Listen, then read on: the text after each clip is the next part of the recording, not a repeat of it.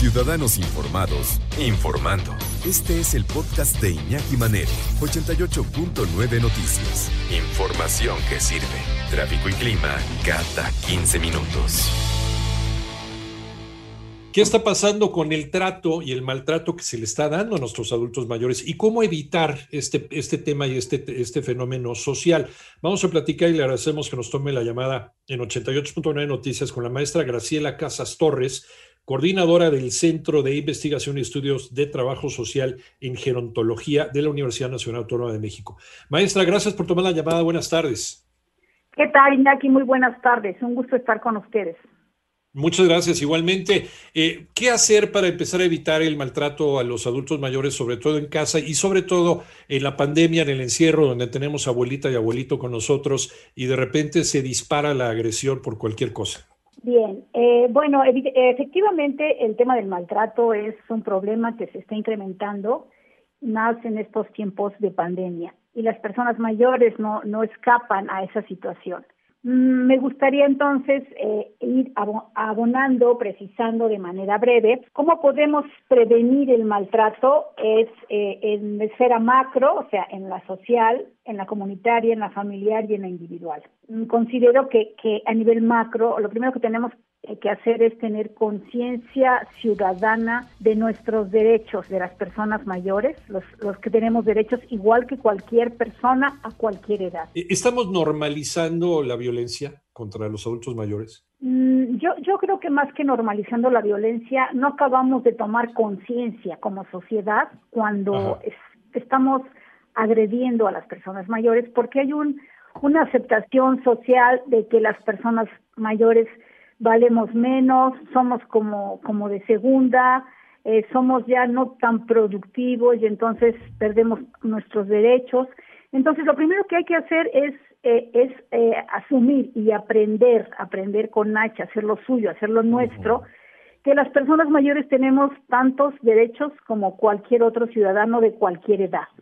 Eso es lo primero que hay que hacer y reconocer entonces que tenemos derecho a la inclusión, a la participación, a todos los servicios, eh, al esparcimiento, a la, obviamente al no maltrato, ¿no? que se da de muchas maneras, y, y empezar a reconocer que maltrato es eh, va desde la parte más sutil, psicológica, con palabras, con expresiones de marginación, como esas que luego inclusive algunos medios utilizan para, para eh, burlarse o discriminar a la persona mayor como que ya que hace aquí, nos están robando el aire, ya deberían estar dos metros bajo tierra, inclusive hasta socialmente, cuando la gente nos dice que parecemos más jóvenes de la edad que tenemos, lo agradecemos.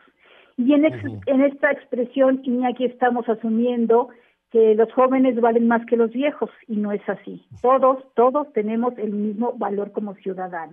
Entonces, desde ahí empezar y tomar conciencia de cuándo estamos eh, maltratando a los otros, porque maltratar a los otros significa a, la persona mayor es desde, desde no hacerla partícipe de, de, cuestiones sociales, porque, bueno, pues le cuesta tanto trabajo caminar, tenemos que, que cargar con las medicinas, ya se cansa. Entonces mejor lo dejamos en casa, ¿no? Ya para qué lo llevamos si, si mejor está, está mejor en otro lado o eh, pues sí, pero o, en algunos eh, lugares públicos, ¿no? Desde que haya eh, accesos adecuados para las personas mayores, espacios, paciencia, diría yo, porque sobre todo en la convivencia con algunos jóvenes, pues el ritmo, el ritmo de movilidad que es inherente, más lento es inherente en las personas mayores, pues en, de, en algún momento llega a desesperarnos en el, en el tránsito, en el metro, en el transporte público. Entonces, hacer conciencia. Y para las personas mayores, para las personas que sufren maltrato, y estoy hablando, bueno, de un extremo a otro porque sé que no tenemos mucho tiempo, pues denunciar, ¿sí? Denunciar cuando estamos siendo violentados, ¿sí? Y reconocer que, que, la, que, que el tema de la violencia tiene que ver no solamente, te decía, con, con agresiones, que eso es lo más eh, digamos, aparatoso y tal vez donde los medios se toman más tiempo.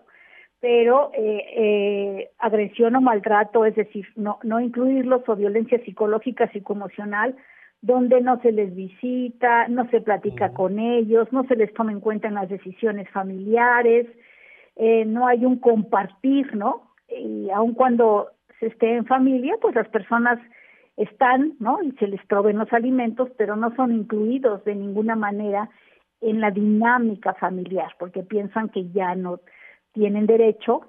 Y, y de ahí hasta pues las la violencia a la violencia sobre despojo que es una de las que se está dando ahora con mayor este presencia cada vez más eh, se hace el, el, la violencia del despojo y también el maltrato físico que es de los que se denuncian es el menor pero no quiere decir que los demás no tengan importancia ¿sí?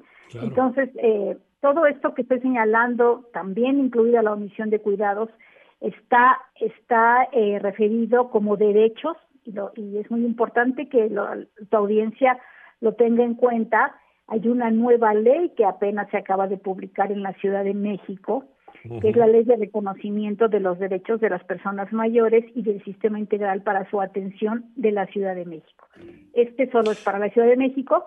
Esperemos que pronto haya cambios en la, a nivel nacional, pero este es para la Ciudad de México. Y hay muchas instancias que reciben nuestras quejas. Por ejemplo, el INAPAM tiene su, su teléfono 55 59 25 53 66, la línea plateada, que es el Consejo Ciudadano, que es 55 33 55 33, la Agencia Especializada para la Atención de Personas Adultas Mayores Víctimas de Violencia Familiar, también hay una agencia, eh, sí, o al correo adultos mayores eh, arroba pgjdf.gov.mx. En fin, hay muchísimas opciones para poder denunciar y algo que tenemos que tener conciencia las personas mayores es que tenemos derechos, derechos igual que todos y hay que aprender a exigirlos.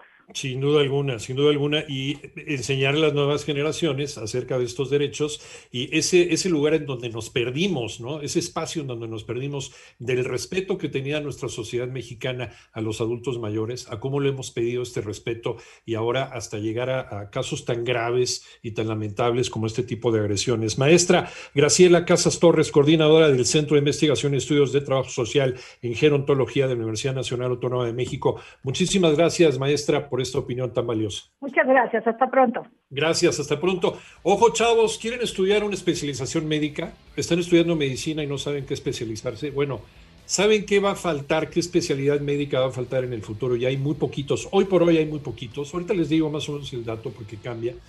Pero se van a necesitar más geriatría porque cada vez vamos a ser más adultos mayores en este país. La, la expectativa de vida es mucho más amplia.